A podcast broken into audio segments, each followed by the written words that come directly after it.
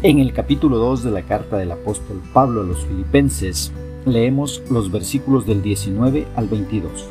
En la traducción Reina Valera de 1960, la palabra del Señor dice, Espero en el Señor Jesús enviaros pronto a Timoteo, para que yo también esté de buen ánimo al saber de vuestro estado, pues a ninguno tengo del mismo ánimo y que tan sinceramente se interese por vosotros, porque todos buscan lo suyo propio, no lo que es de Cristo Jesús.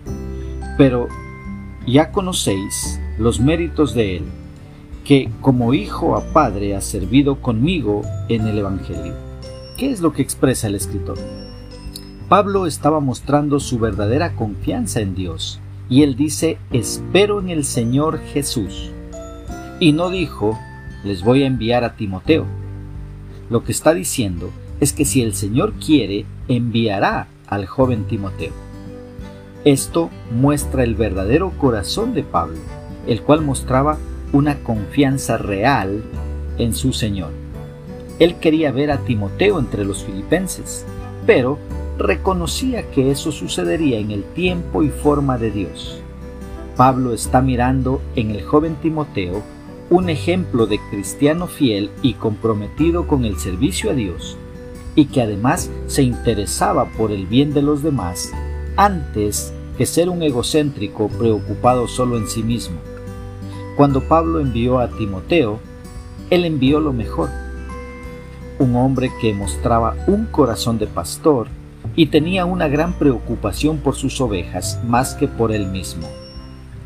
Pablo reconoció lo raro que era encontrar ese tipo de corazón, cuando él observaba que todos buscan lo suyo propio, no lo que es de Cristo Jesús.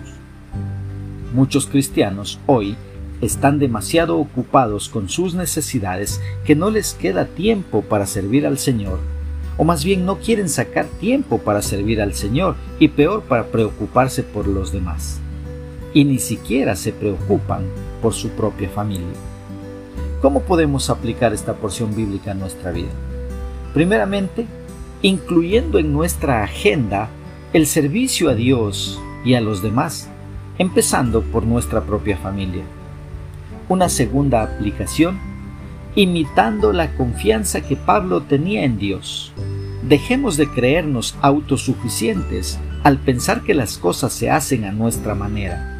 Aprendamos a depender de Dios para toda decisión.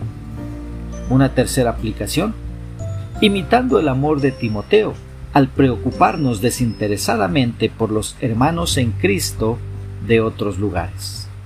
Que Dios nos ayude a poner por obra su palabra.